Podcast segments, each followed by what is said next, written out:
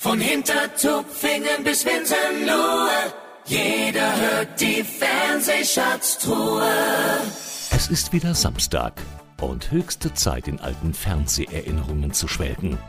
Ladies and Gentlemen, meine Damen und Herren, hier ist der einzig wahre Retro-Podcast. Herzlich willkommen zu einer neuen Folge der Fernsehschatztruhe.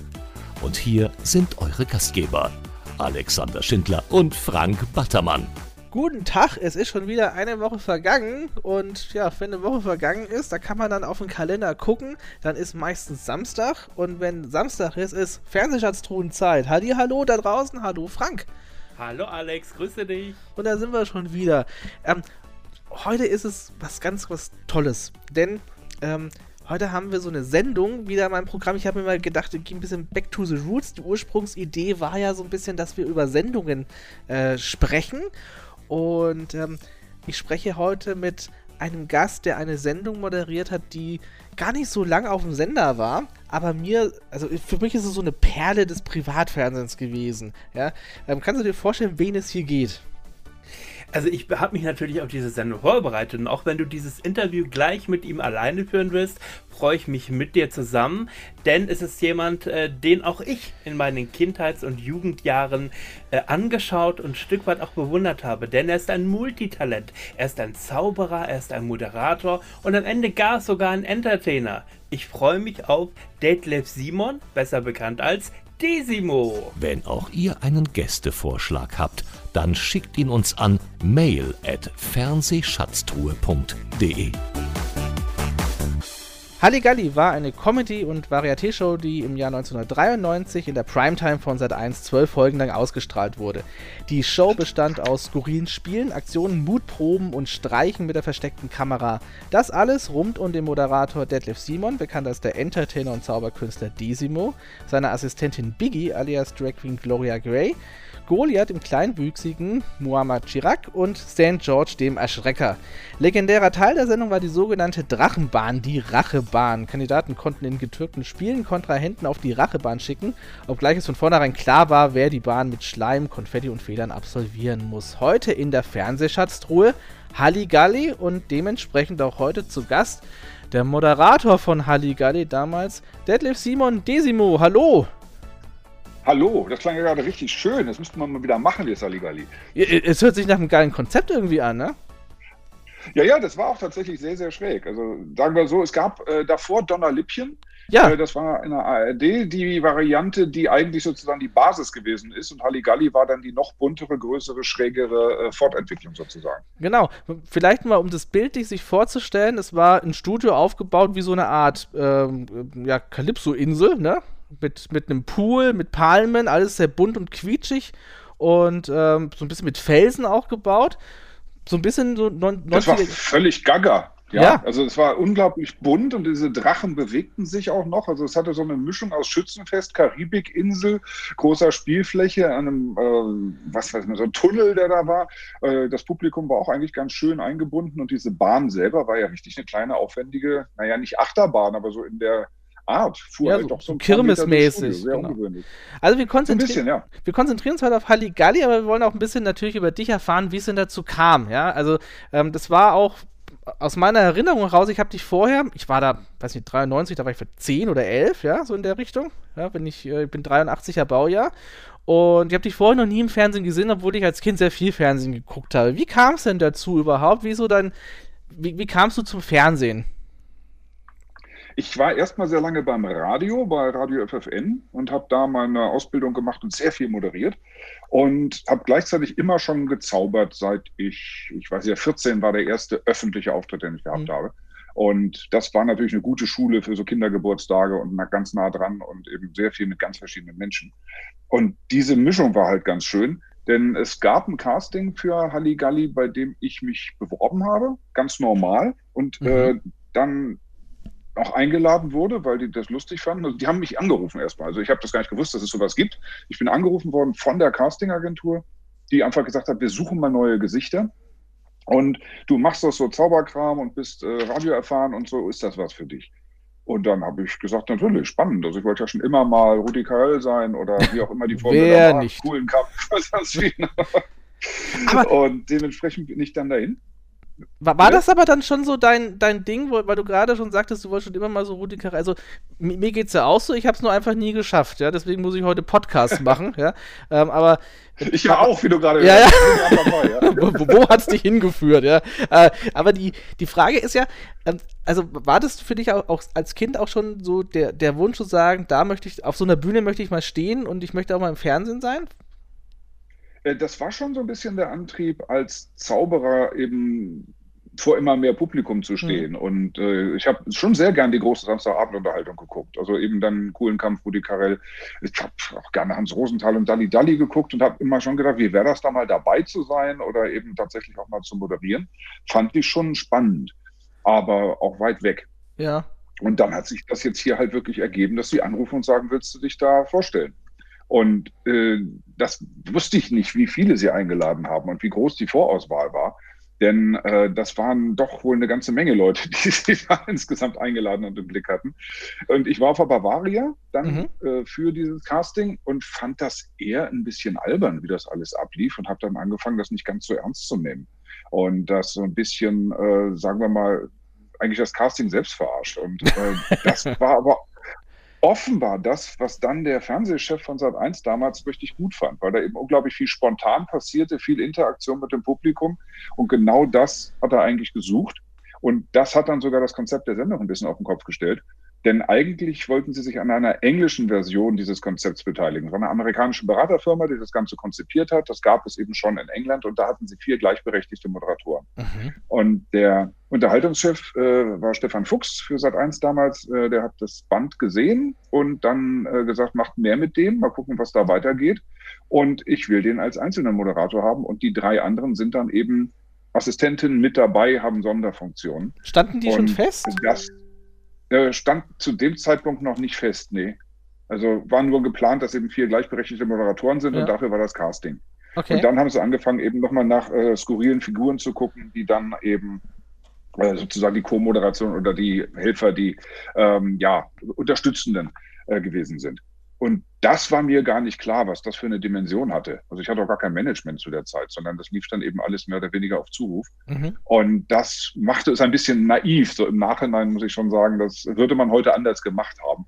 Denn ich war dann auch nicht immer gut beraten. Äh, ich glaube, ich hätte das Ganze sehr viel besser machen können, als es dann letztendlich war. Ach, Denn, wirklich? Okay. Äh, ich stand da immer so ein bisschen, ja, ich stand manchmal zwischen, zwischen den Stühlen. Also wenn es zu unfair und zu schadenfroh wurde, hatte ich halt so ein bisschen das Problem, äh, ich wollte zu nett sein und entweder man macht das richtig oder gar nicht. Und das war damals irgendwie noch gar nicht das Ding. Ich wollte schon gerne mit den Leuten und da waren ja so ein paar Punkte, die auch schon durchaus rüde waren. Und da hat man mir schon angemerkt, dass ich da nicht voll hinterstand. Och, naja, da können wir gleich nochmal so auf. Die, es ist ja eine Sendung, äh, schönerweise auf YouTube online. Ähm, die werden wir auch verlinken, ja. denn es ist wirklich nochmal wert, sich das anzugucken. Und das ist auch genau. Äh, ich hatte damals eine Handvoll auf Video aufgezeichnet und das war die erste. Also die wieder von YouTube ist, ist auch meine erste Sendung, die ich immer geguckt habe und wie ich in Halligalli eingestiegen bin. Deswegen ist auch ganz ja. schön. Ähm, und weißt du, eine der, der wenigen auf Video waren, naja, habe ich es halt dann 100 Mal etwa angeguckt und kenne die noch auswendig und war da sehr erfreut, ähm, mich da wieder dran zu erinnern, denn irgendwann hört man ja mal auf, Videokassetten anzugucken. Dann war das dann auch schon dieses Casting dann in der Kulisse oder haben die da was aufgebaut oder stand das schon fest? Nein, nein, nein, das gab es alles noch nicht. Also sie hatten da tatsächlich in Bavaria so äh, Führungen äh, und hatten ein Studio vorbereitet als äh, kleines äh, TV-Studio. Da kamen immer 20er-Grüppchen rein. Mhm. Da passierte das Casting mit diesen Grüppchen. Genau, 15 oder 30er Grüppchen gewesen sein, weiß ich nicht. Aber man hatte jedenfalls ein echtes Publikum, das während der normalen Führung über die Bavaria dann eben äh, bespaßt wurde von den vorbereiteten Sachen und dann wurden die wieder rausgeschickt und die nächste Runde kam und der nächste äh, Casting-Kandidat kam. Also, okay, das war dann quasi auch gleichzeitig das Testpublikum für euch fürs Casting. War denn genau. jemand dabei, den, den man heute auch noch kennt bei dem Casting? Also, den, den du jetzt auch äh, schon irgendwie kanntest? Oder wo man sagt, äh, es äh, waren alles quasi. Das weiß ich nicht. Ich weiß es wirklich nicht mehr. Das ist weg. Ich weiß nur, ich bin dahin, war in diesem Studio und da sind nicht so sehr viele Bilder, außer eben dieser Kontakt mit dem, mit den seltsamen Spielen, die ich dann selber nicht ernst genommen habe. Da haben die Leute sich auch drüber amüsiert. Aha, so geht also Fernsehen hinter den Kulissen und das war das, was ich erinnern kann. Ich weiß aber nicht mehr, mehr was wir da gemacht haben. Keine Ahnung. Ich, ich frage deshalb, denn ich erinnere mich noch, also ähm, auf der Folge bei YouTube sieht man auch Stefan Lehmann im Publikum, aber wenn ich dann eine Webseite genauer angucke, sieht man den ähm, sieht man den auch auf einem Foto für, äh, ich glaube, äh, Varietézeiten hieß die Sendung oder hieß das, hieß das Programm, wo ich auch Stefan Lehmann, glaube ich, meine zu erkennen. Der später ja auch dann äh, Moderator war bei Sat 1 und, und du hattest als Kandidatin ja, auch mal Sonja Zietlow. Das weiß ich, weil die ja in dem Film mit drin ist, genau. Also in dem YouTube-Film ist sie mit drin. Ne? Genau, genau. Und, ja, ähm, mit den verbundenen Augen und so, genau, das äh, ist richtig. Das war aber nicht als Casting. Also, also das, die war da wirklich nee, im Publikum. Das, das, war die Sendung, die war im Publikum. Es sind ja da im Publikum immer wieder mal Leute gewesen, die dann da auf der Bavaria in irgendwelchen Sendern da was ja. zu tun hatten. Also da gab es schon lustige Zufälle. Ja, das ist meiner Erinnerung nach nämlich auch so ihr, so ihr erster Fernsehauftritt und dann ging es aber bei Sat 1 für sie auch irgendwie weiter. Die hatte dann äh, bei verschiedenen Sendungen, dann hatte Hugo bei Kabel 1, sie war, glaube ich, bei Pack die Zahnbürste ein bei Sat 1, hat sie viele Sachen dann gemacht. Also die hat dann, wer denn hingeht, kann man sagen, dass das quasi so Halligalli war ihr Start, ne? Ich habe sie natürlich auf die Karriereleiter geschubst. Das ja. ganz alleine ich in dem Moment. Ne? Ich wusste ja nicht, wer das ist damals, keine Ahnung. Also, ich war halt eine Zuschauerin. Okay, also Halligalli. Es ist, ähm, du sagtest es gerade, also für mich äh, beschreibt Halligalli und dich als Moderator der Mann mit den bunten Sackos. Oder der Plural ist, glaube ja. ich, Sacki. Ne? Der, der, korrekte Plural. Die gingen mir auch ganz schön auf den Sacki, diese bunten Sachen. Das war gar nicht mein Ding. Aber äh, am schlimmsten war die Krawatte. So eine, so eine Gummikrawatte mit ganz bunten äh, Obst und äh, Zeug drauf. Banane und Orange und ja, verschiedenste. Äh, mega bunt. Das war ganz, ganz übel. Das war wirklich richtig, richtig bunt. Und sowas von. Eigentlich alles so, sowas von 80er. Das ist. Ja, aber ich dachte immer, dass das so. Großen Schulterpolster und alles. Ne? Ja, ja, aber ich dachte immer, das wäre so dein, dein Style, auch so als Zauberkünstler quasi. Äh, nee, das war tatsächlich dann da richtig eine Style-Beraterin, mit der wir dann eingekauft haben und äh, die einfach sagte, das muss auch in die Kulisse, das muss bunt und das muss quietschig und das äh, ja, war dann halt auch okay, war ja die Zeit. Aber im Nachhinein war ich dann doch ein bisschen ruhiger im Outfit. Und als Zauberer war es immer ein bisschen ruhiger, weil viel zu viel bunte Kleidung ja eher ablenkt von dem, was man dann macht mit seinen kleinen Requisiten ja. und so. Okay. Im Fernsehen kannst du dann mal kurz ran mit der Kamera, dann bist du im Detail, dann verpasst du nichts, aber in Live musst du schon aufpassen, dass auch alles gut sichtbar ist. Du sagtest es eben, dass es, äh, wenn es dann zu schadenfroh dann war, aber das war Teil des Konzepts gewesen, ähm, dass, dass es dann für dich so ein bisschen unangenehm dann auch war. Wieso denn eigentlich? Ich bin doch so netter gewesen. Also das ist so dieses Schwiegersohn-Ding. Ja, das äh, Weil stimmt. ich habe halt gelernt mit der Zeit, äh, vor dem Publikum, auch gerade über die ganzen Kindergeburtstag, Familienfeiern und so weiter, dass es halt ganz wunderbar ist, wenn man mit den Leuten was macht. Und äh, die haben immer Angst gehabt, auf die Bühne zu kommen. Und meine große Aufgabe für mich war, ihnen die Angst zu nehmen, weil es passiert bei mir nichts es gibt einfach viele Zauberer, die führen die Leute auf der Bühne vor. Mhm. Und das ist so das verfestigte Klischee. Das möchte ich halt nicht. Und das äh, war mir schon ein wichtiges Anliegen. Und diese Sendung führt die Leute vor. Und ich habe irgendwie dann äh, so ein bisschen diesen Spagat gehabt. Ich selber will ja mit ihnen, aber die Sendung führt teilweise vor. So wie kriege ich das dann gebacken? Okay. Ähm, wie, wie lief das dann vor der Sendung ab? Du in der Regel beim Fernsehen macht man ein Warm-up und das Publikum mal so ein bisschen darauf vorbereitet werden. Die Sendung kannte ja keiner. Ihr habt ja da so staffelweise das erstmal vorproduziert, vermute ich jetzt mal alles. Und irgendwann ist es dann ja. mal als komplettes Paket dann ausgestrahlt worden. Das heißt also. Es war noch nicht klar, welche Sendung wirklich die erste sein wird, zum Beispiel. Genau, und ihr habt alle aufgezeichnet und später sind die dann ausgestrahlt worden. Das heißt, keiner, der im Publikum saß, wusste, was auf ihn zukam, weil keiner die Sendung kannte. Wie habt ihr das denn organisiert dann vor der Sendung? Ähm, die Leute darauf vorzubereiten, weil es war schon so, abgesehen von Donner Lippchen, aber war es ja schon sehr radikal und neu, was ihr da gemacht habt, eben gerade mit diesem Vorfilm, mit diesen aufwendigen Spielen, dieses Verarschen ein bisschen. Am Schluss kam es mhm. ja immer ein Preis raus, aber das wussten ja die Leute alle gar nicht. Ja? Wie habt ihr denn so die Leute darauf eingespielt, was heute passieren wird? Äh, das blieb auch da fast ein bisschen offen. Also wenn ich das richtig erinnere, war das Warm-up tatsächlich auch mit mir. Mhm. Im Sinne von, das hat der Gottschalk auch immer selber gemacht. Also das ist natürlich immer eigentlich ein Warm-up da gewesen. Aber da ist dann erstmal der ähm, Kontakt zum Publikum da gewesen, dass sie mich auch kennenlernen. Das ist ja, richtig gewesen. Und dann haben wir natürlich ein bisschen neugierig gemacht, wie aufwendig das war. Und da sollen sie mal darauf achten und so, weil diese Filme waren ja irre. Mit dem Erschrecker, der da teilweise in der Tiefkühltruhe lag und so und so oft da rausgeschossen ist. Wer ist denn George? Äh, der aber dann wirklich, das musste gecastet werden, das Publikum sozusagen, die nicht einen Herzattacke kriegen. Also überleg dir mal, da kommt jemand aus, so, aus tiefgefrorenen Fischen auf dich zu. Ja, ja. Da mussten wir schon sicher sein, dass das gesunde Leute sind, die da erschreckt werden. Das war schon, eine große Recherche manchmal äh, vorher. Also es gab ein paar Zufallsgeschichten, wenn er irgendwo hinter einer Mauer war und Leute angetickt äh, hat mit einem langen Stab, das ist ja. ja nicht schlimm. Aber bei einer schlimmen Geschichte, da musste man wirklich vorher checken, dass die Leute gesund sind. Und nicht so schreckhaft, dass sie wirklich ein Herzkasper kriegen. Das waren jetzt aber klassische ähm, versteckte Kamerafilme, ja? Ja, aber eben auch ziemlich extrem. Also mit dem äh, St. George's war schon teilweise sehr heftig, auch in Vorbereitung. Und ja, sehr, sehr schnell geschnitten. Also es war ja nicht, oh, wir haben das und das vorbereitet, sondern es ging ja einfach nur Bam.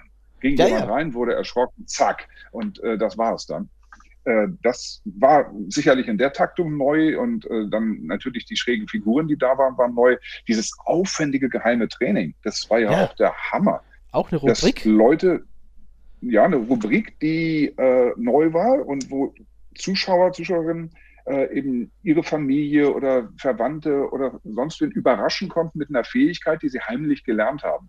Teilweise haben die da wirklich Ängste überwunden, mhm. wurden dann über irgendeinen Vorwand in das Studio eingeladen. Die Familie wusste überhaupt nicht, worum es geht. Und dann kam Oma an und war plötzlich äh, im Studio in Karate-Kostüm und hat einen Stuntman verprügelt, nachdem sie vorher mit so einer Seilbahn reingefahren ist. Die sind ausgetickt. Oder die Frau, die unglaubliche Angst vor Schlangen hatten, die plötzlich als Schlangenbeschwörerin aufgetreten ist. Und die Familie saß dann drumherum, weil wir sie unter einem Vorwand aus dem Publikum geholt haben. Die waren dann das Live-Publikum, hatten eine Funktion, mussten die Flöte spielen, was weiß ich. Und äh, das fand ich immer super, weil das war eine echt positive Geschichte. Die haben halt überrascht mit einer Fähigkeit, die ihnen keiner zugetraut hat. Ja. Das war für mich eines der Highlights, weil es auch eben sehr aufwendig war mit diesem Training vorweg. Wie, wie weit warst da du immer in solchen Geschichten eingebunden? Also hast du da die Leute auch vorher äh, kennengelernt oder warst du dann wirklich so das, das eine war Produktion und, und Redaktion und die haben das gemacht und du bist dann zum Dienst erschienen oder wie, wie war das für dich dann? Das war die Redaktion. Ich wusste natürlich inhaltlich, was kommt, habe die Leute dann vor der Sendung kennengelernt, aber ich war nicht in den Produktionen und in dem Training beteiligt, denn dazu haben wir viel zu viel anderes gemacht. Das mhm. war alles viel zu eng vom zeitlichen äh, Ablauf her. Also ich war dann auch teilweise in Hannover. Das Studio war noch gar nicht fertig, das Training funktionierte aber ja schon. Und äh, dann kam ich irgendwann dazu, da ging aber gleich die Produktion los. Also das war tatsächlich ein bisschen getrennte Baustellen, die dann mhm. erst in der Zeit da vor Ort zusammengefügt wurden. Wie, wie, wie, lange habt ihr denn produziert für diese zwölf Folgen? Wenn ich das noch wüsste. So. Das ist schon eine ganze Weile gewesen. Also wenn ich jetzt äh, raten sollte, irgendwas mit drei Monaten in dich in Erinnerung. Ach, oder doch, okay. vielleicht auch noch ich häufig macht man ja solche Sendungen, macht man so zwei am Tag oder sowas, aber die wirkt mir so aufwendig, dass ihr wahrscheinlich eine pro Tag braucht, äh, also einen Tag für eine Folge gebraucht habt, oder? Erstmal gab es einen Tag Proben und äh, dann äh, konntest du darüber nachdenken, noch einen Tag äh, zu brauchen. Also zwei Tage auf jeden Fall. Ja.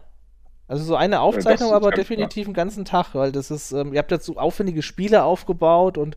Ja, Moment, äh, die Aufzeichnung selber, das Publikum haben wir nicht überfordert. Wir haben dann tagsüber immer noch weitergeprobt und dann war es aber schon eine Show, die quasi am Stück durchlief, wenn nicht irgendwelche Pannen waren. Ah, okay. Es war nicht dann wieder langer Umbau, es war nicht RTL-mäßig, äh, wie die zu der Zeit produziert haben dass sie äh, sagen, so, dann haben wir was und jetzt warten wir eine halbe Stunde und bauen alles um und wir drehen es jetzt nochmal, bitte tut nochmal, als ob ihr es nicht gesehen habt und dann dauert das Ganze sechs Stunden oder so. Ja. Sondern wir haben schon versucht, das quasi in Echtzeit durchzukriegen und wirklich auch so ein Showgefühl zu haben. Ja, das, das ist aber auch cool, weil ähm, ich war mal vor einigen Jahren bei Joko und Klaas für die kleinsten Umbauten, so ein Pult reinschieben oder sowas, hatten die eine Dreiviertelstunde Umbauzeit gebraucht zum Beispiel das finde ich halt unmöglich. Und das lag ja. aber auch natürlich daran, dass beide Regisseure äh, sehr, sehr erfahrene Live-Regisseure gewesen sind. Also die hätten das Ding auch einfach am liebsten live gemacht.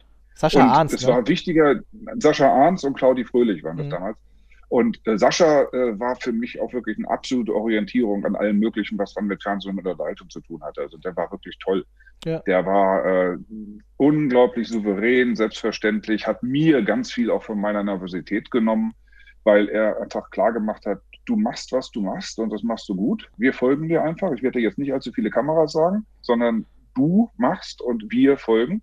Und das machen wir live. Und äh, er wollte immer diese Live-Atmosphäre haben. Und das kam mir natürlich extrem entgegen, dass es dann eben einfach auch mit dem Publikum war und ich gar nicht so viel auf die Kamera achten musste, sondern an manchen Punkten ganz bewusst jetzt mal den Zuschauern was erzählen. Ja, ja das ist, glaube ich, ein Privileg. Dadurch, das, das ja, absolut.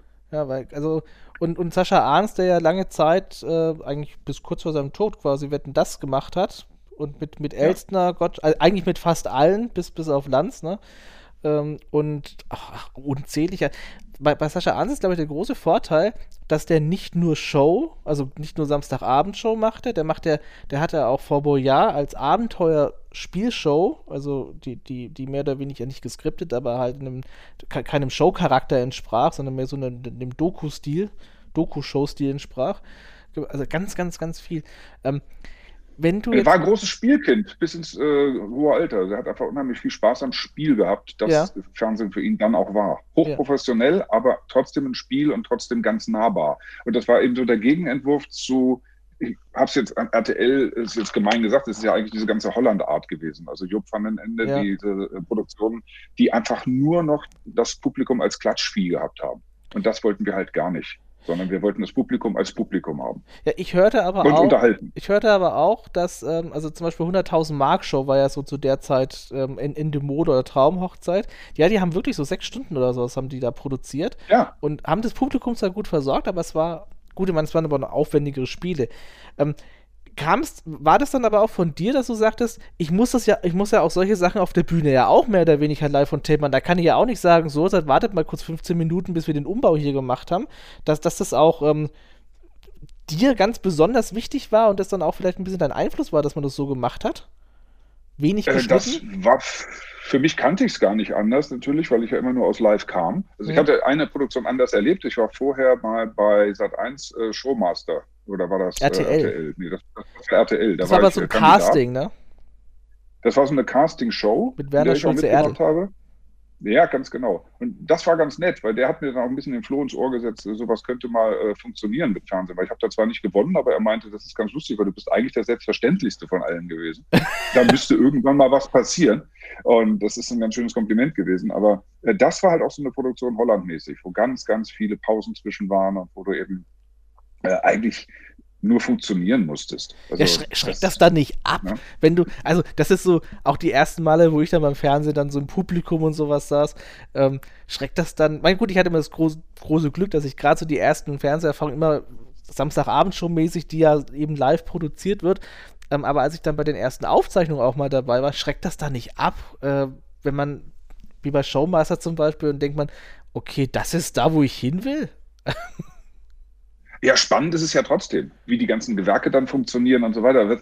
Ähm, das Problem ist bei solchen Sachen, bei so einem Wettbewerb, äh, wenn du nicht selber wirklich äh, mit allen Wassern gewaschen bist, äh, weißt du ja nicht, dass eigentlich da auch durchaus Fäden gezogen werden, die nicht öffentlich laufen. Mhm.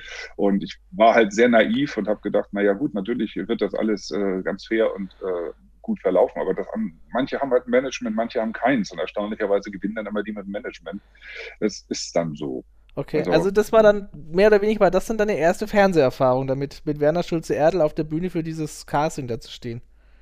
Genau, das war diese Holland-Produktion und das war natürlich auch super spannend, aber äh, das war auch schwierig. Und ich habe auch später das Problem gehabt, also als dann Halligalli weg war, habe ich noch einige andere Sachen gemacht und äh, auch journalistische Formate moderiert und äh, mich hier und da nochmal für Shows beworben im Casting.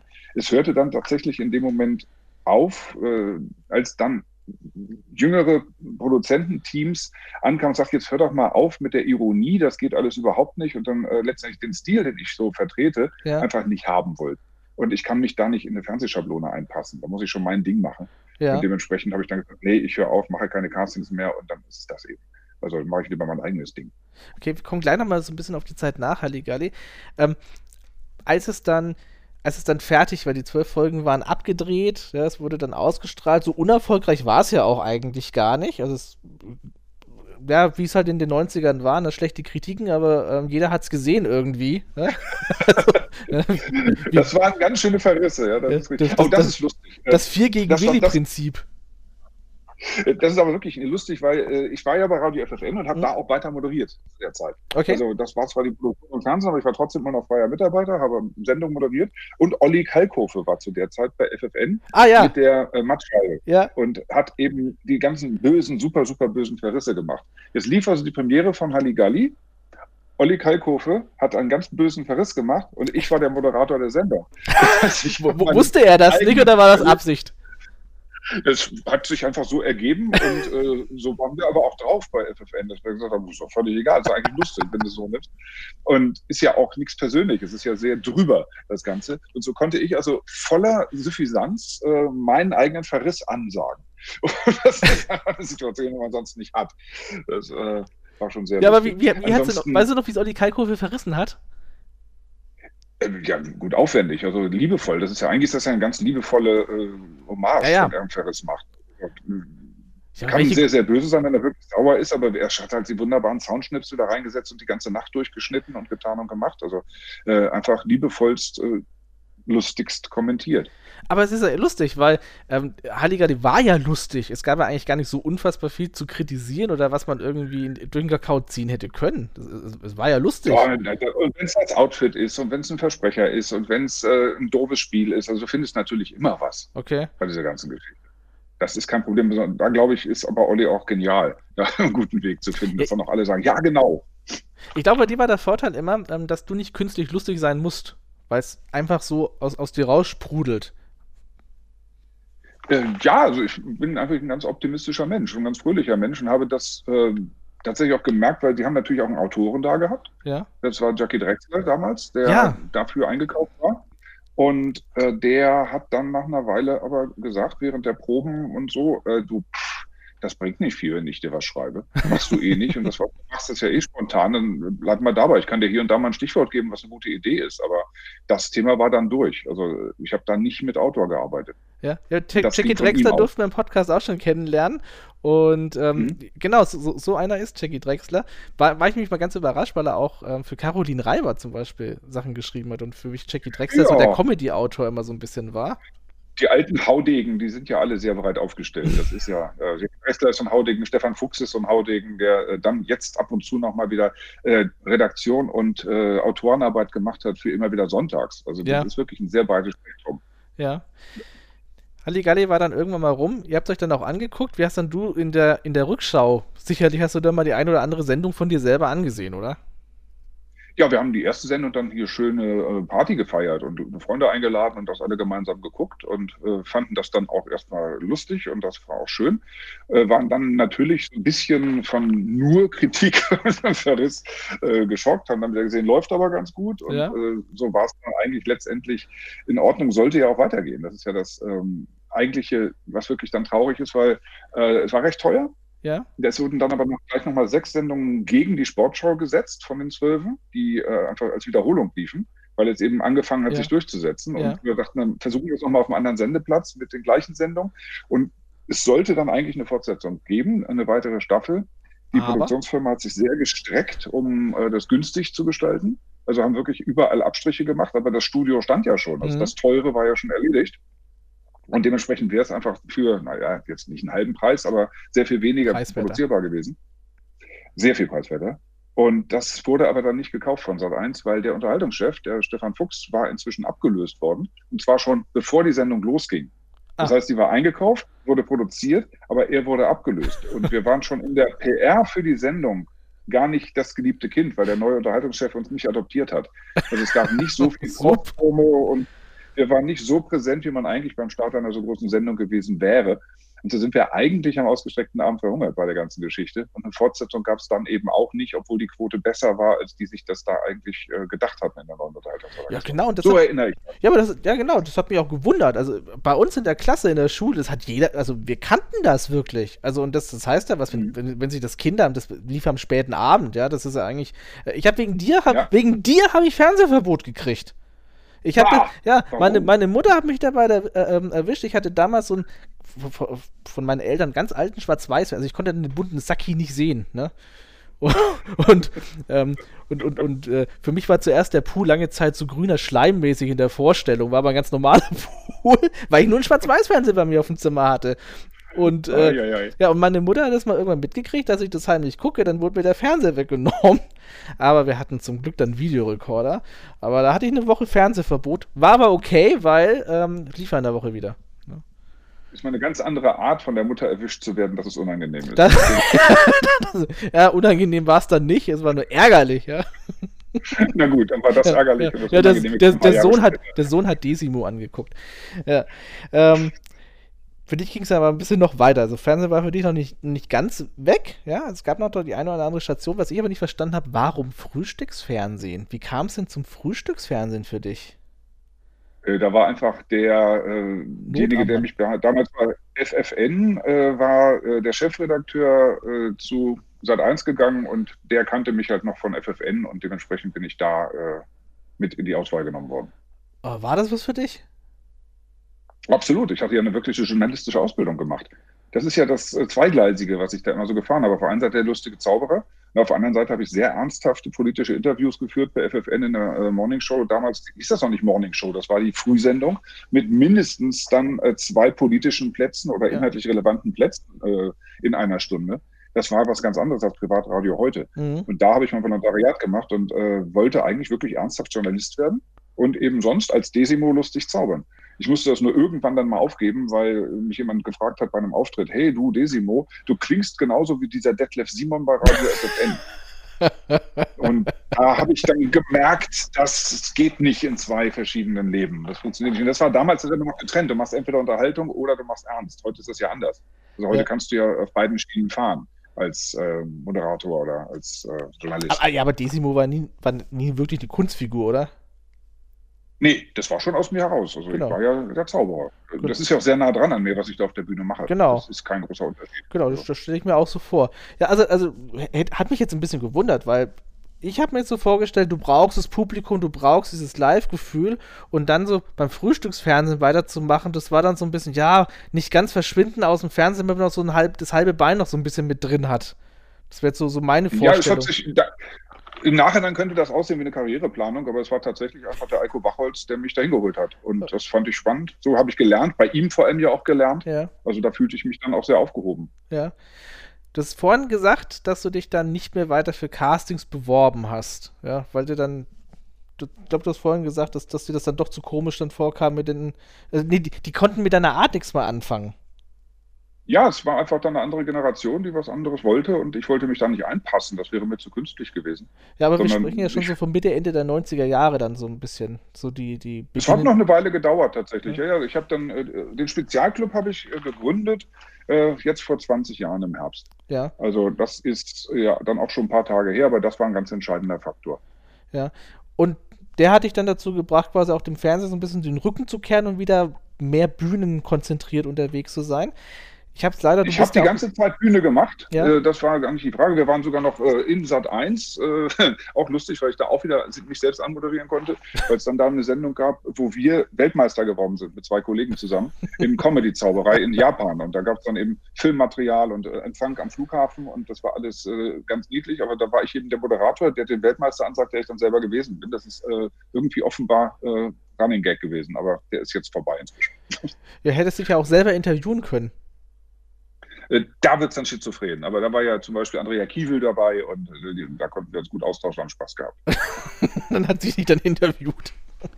Gibt, gibt was Schönes von Helge Schneider auf einer DVD, da interviewt Helge Schneider sich selbst. Das ist echt ey, ist lustiger, als man sich das vorstellt, erstmal, ja. Bei ihm kann ich mir das sehr gut vorstellen, tatsächlich. Ja. ja. Ähm, Spezialclub. Das ist ja noch die, die große Bühne und auch der Quatsch Comedy Club. Ähm, was magst du im Spezialclub? Was war, was war die Intention, im, äh, den, den Desimo Spezialclub zu gründen? Das ist auch so eine gewisse immer als- Verantwortung. Du mietest da ja ein Theater Ja, für, ja, für ja. sehr, sehr lange Zeit. Das ist ja auch äh, eine Verantwortung. Nee, Kostet- immer nur für den Tag tatsächlich. Also das Theater mieten wir immer nur für den Tag, an dem wir spielen. Ansonsten ist es weiterhin Kino. Ach so. Das ist schon mal sehr praktisch. Und das ist sehr schön, weil wir da sehr viel Freiheiten haben. Wir konnten Technik reinbauen, alles Mögliche. Das ist mit der Zeit alles super professionell geworden. Ja. ging einfach los mit, lass uns doch mal einmal im Monat eine lustige Mixshow machen.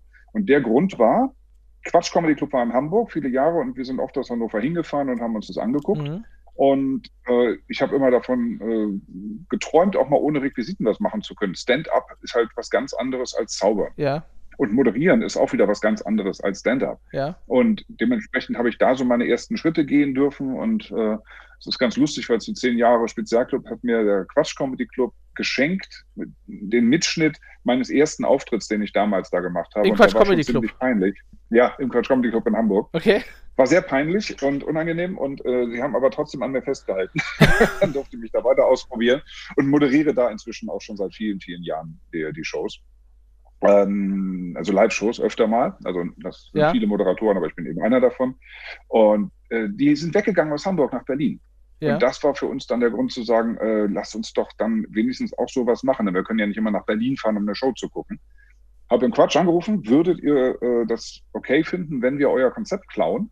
Woraufhin sie dann sagten, äh, ja, äh, wenn wir okay finden, wenn du Adressen brauchst, sag Bescheid und äh, mach das. Das ist okay. ah ja, okay, so, super. Ich sag, sag mal, das ist sehr liberale Einstellung, ne? Nein, es ist äh, einfach noch äh, so, dass einige natürlich das Konzept äh, oder die Grundidee erstmal geklaut haben, aber ich war halt der Erste, der gesagt hat, äh, der gefragt hat. Können wir da was machen, der gefragt hat. Warum hast du einen Quatschclub gemacht? Halt. Warum hast du nicht einen Quatschclub aufgemacht? Äh, war tatsächlich ein Gedanke, wollten sie nicht. Sie Ach. wollten äh, den Quatschclub in Berlin haben. Also Weil jetzt war ein Gedanke, ja. soll, die Stationen. Ja, aber ne? damals war es eben noch anders, da war das äh, noch viel präsenter im Fernsehen und da war es wohl eher, wenn ich in Hannover einen gemacht hätte, hätte ich halt das Label gehabt, aber nicht so gefüllt, wie sie es wollen. Dann hätten sie auch das Programm machen müssen. Mhm. Denn ich bin inhaltlich anders als der Quatschclub. Ich bin nicht so sehr an Stand-up-Comedy ja. pur, sondern ich orientiere mich eher an dem, was ganz früher die Schmidt-Mitternachtsshow in Hamburg gemacht hat. Und die war unfassbar bunt, sehr, sehr breit aufgestellt. Also so Varieté, Comedy, Kabarett, Musik, äh, Poetry, da passt alles rein, was halt mhm. irgendwie speziell ist, unterhaltsam ist, lustig ist, gut ist. Okay. Quatschclub, da moderierst du. Ich war auch, ich war einmal im Quatschclub, tatsächlich in Berlin auch, und ich wusste das nicht und habe es dann bereut, dass ich an dem Tag da war, weil ich glaube, dann äh, eine Vorstellung davor oder danach hättest du moderiert.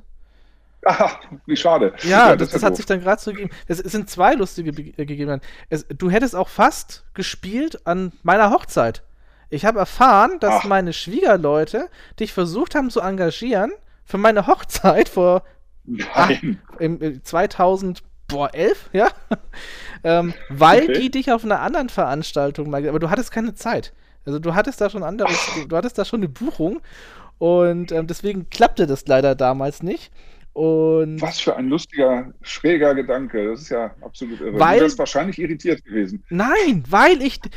Aber das wussten die wiederum nicht, dass ich dich aus Halligalli kenne und dass du auch für mich dafür verantwortlich.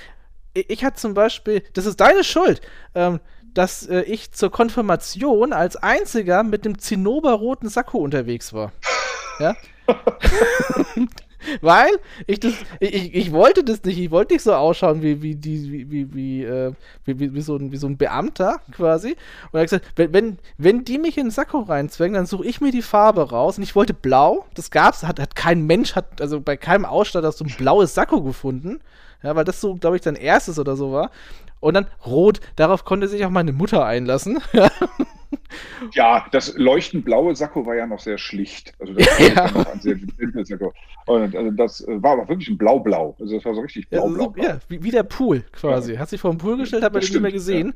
Und ja, und ich hatte dann ein rotes und das wussten die nicht, aber die wollten dich engagieren, du hattest keine Zeit, weil die hatten dich auf einer anderen, aber auch privaten Veranstaltung gesehen. Da hast du, glaube ich, ja, also auch gezaubert und das, da haben in Anführungszeichen, haben die sich eingemacht vor Lachen, ja. Und das war so lustig, ja. Und ja, das kann ich mir vorstellen, dass es lustig war. Und schade, dass es nicht geklappt hat. Da hätte ich mich sehr darüber gefreut, ja. Es war dann jemand anders da, aber äh, da hätte ich, hätte ich dich bevorzugt. Sagen wir mal so, ja. Hätten wir uns schon kennengelernt. Das wäre ja eine Weile her gewesen. Ja. ja, aber ich hatte jetzt da weitere Möglichkeiten. So, so ist ja nicht. Sehr schön. Ähm, was magst du heute? Ich, ähm, ja. Außer mit mir gerade sprechen. Corona und Krieg. Also ähm, nicht, dass wir gerade sprechen. Nee, aber es ist natürlich ein bisschen schwierig. Wir müssen den Club am Leben erhalten und äh, gucken, wie wir äh, einfach immer noch durch diese Zeit kommen, weil es ist im Moment kaum Publikum da und das ist viel, viel Geacker, um, äh, ich sag mal, sichtbar zu bleiben im Moment.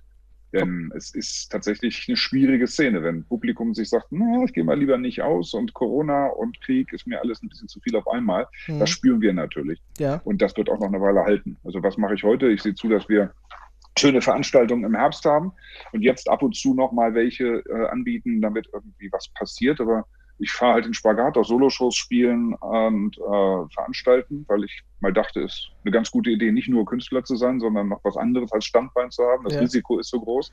Und ja. jetzt ist Veranstalter und Künstler halt wirklich Arbeit. Also ich habe äh, durchaus dran zu ackern, dass das alles funktioniert. Okay. Es war mir eine Freude. Ich mache das aber auch gerne. Ach so, ich muss also eh, dass so, so ein frustrierender Schluss wird. Also ich habe da aber Spaß dran, das ist auch gut. Also es ist eine tolle Solidarität entstanden. Das äh, ist bei mir immer noch sehr optimistisch, dass wir da auch wieder zurückkommen und der ganz große Run auf die Kultur dann stattfindet, wenn eben die Probleme wieder gelöst sind. Ja, ich glaube, das Wichtigste ist doch auch, dass man einfach davon auch weiter leben kann. Ich meine, du hattest jetzt schon viele Stationen machen können, aber ähm, ja. es ist ja nicht, ist ja nicht so, dass man äh, nur weil man mal zwischendurch zum Beispiel durchs Fernsehen richtig gut verdient hat, dass das noch alles da ist. Also das ist ja, glaube ich, auch die Navität des Publikums ein kleines bisschen. Das sind ja alles Künstler, ja. die müssen ja schwimmen in Geld, weil der Konzert. Vergiss es, ja, ja, das ist äh, tatsächlich, ich habe letztendlich Glück gehabt, dass ich dieses Halligalli und diese ganzen Fernsehgeschichten hatte, weil ich dadurch auch ganz gute Gala-Jobs hatte und Moderationen für Industrie, die gut bezahlt waren. Es gab damals auch noch Roadshows und solche Geschichten mhm. und habe damit immer ganz gut gewirtschaftet. Also habe das ganz gut zurückgelegt und äh, das ist natürlich jetzt ganz praktisch, äh, dass ich da äh, nicht Angst haben muss. Also das ist ganz schön. Bin nicht reich, aber bin äh, zumindest dann so abgesichert. Ja, aber, aber reich an Glück. Das auf jeden Fall. Also ich finde viel Motivation. Also was ich, wir haben jetzt äh, so viel mit Leuten zu tun gehabt äh, innerhalb von Hannover, äh, wo wir zusammen was gegen die Krise gemacht haben, wo wir einfach solidarisch waren, wo wir über den Tellerrand geguckt haben, wo wir nicht gesagt haben Konkurrenztheater, sondern wo wir miteinander Projekte gemacht haben, wie großes Autokino-Event, äh, wie äh, gemeinsame Bühne aufgemacht mit 600 Plätzen äh, und mit Unterstützung der Stadt und mehreren Theatern, damit kleinere Theater in dem großen Haus spielen können, mit dann eben 150 Leuten und Abstand. Also da ist einfach sehr, sehr viel passiert und politisch auch sehr viel passiert, wo ja. wir sehr aktiv waren. Und das wird auch bleiben, dass wir einfach ein anderes Miteinander haben. Und das ist wieder sehr wertvoll. also ich sehe mich da schon auch sehr als so eine Mischung aus Veranstalter und Künstler, Moderator und irgendwie moderat auch im Sinne von Zusammenbringer. Super war mir ein Fest. War eine große Freude, mit dir zu sprechen. Vielen Dank. Äh, hab mir wieder gemacht. einen meiner, meiner Fernsehhelden eingeladen. Das freut mich immer ganz besonders. Und ja, alles Gute und bis die Tage. Alex, danke dir und alles Gute bis die Tage. Machen wir so. Ja. Ciao. So, genug gequatscht für heute. Denn nun geht es aus dem Retrokosmos wieder zurück in die Gegenwart. Aber die Fernsehschatztruhe kehrt zurück. Selbe Stelle, selbe Welle. Die Fernsehschatztruhe. Zu hören auf allen gängigen Podcast-Portalen wie Amazon Music, Audio Now, Spotify und Apple Music. Alle Folgen immer griffbereit auf unserem YouTube-Channel und auf unserer Homepage www.fernsehschatztruhe.de. Bis bald. Hintertupfingen bis Winsenlohe. Jeder hört die Fernsehschatztruhe.